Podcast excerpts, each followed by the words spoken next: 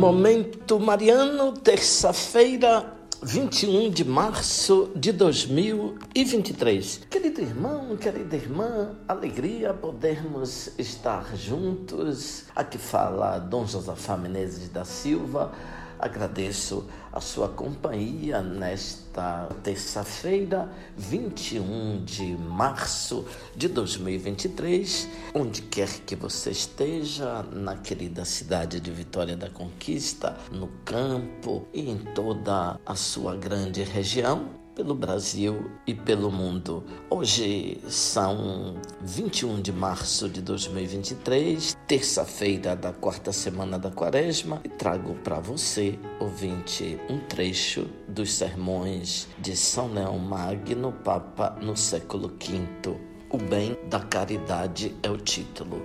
Diz o Senhor no Evangelho de São João: Nisto todos conhecerão que sois meus discípulos, se tiverdes amor uns aos outros. Examine a si mesmo cada um dos fiéis e procure discernir com sinceridade os mais íntimos sentimentos de seu coração. Se encontrar na sua consciência algo que seja fruto da caridade, não duvide que Deus está com ele, mas se esforce por tornar-se cada vez mais digno de tão grande hóspede, perseverando com maior generosidade na prática das obras de misericórdia.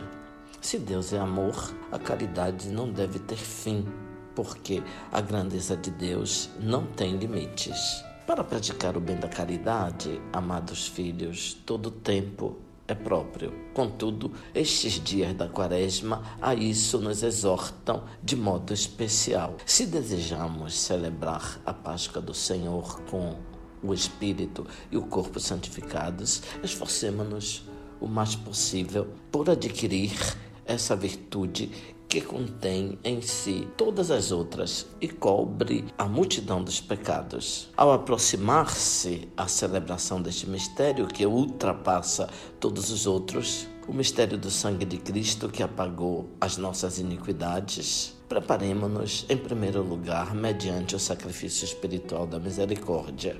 O que a bondade divina nos concedeu, demo-lo também nós, aqueles que nos ofenderam. Seja neste tempo mais larga a nossa generosidade para com os pobres e todos os que sofrem, a fim de que os nossos jejuns possam saciar a fome dos indigentes e se multipliquem as vozes que dão graças a Deus. Nenhuma devoção dos fiéis agrada tanto a Deus como a dedicação para com os seus pobres, pois nesta solicitude misericordiosa ele reconhece a imagem de sua própria bondade.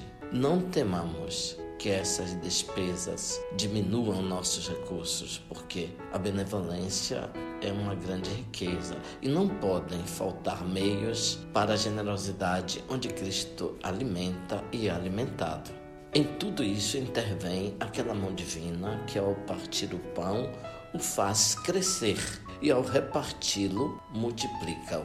Quem dá esmola, faça-o com alegria e confiança porque tanto maior será o lucro quanto menos agradar a si mesmo, conforme diz o santo apóstolo Paulo. Aquele que dá a semente ao semeador, ele dará pão como alimento, ele multiplicará vossas sementes e aumentará os frutos da vossa justiça.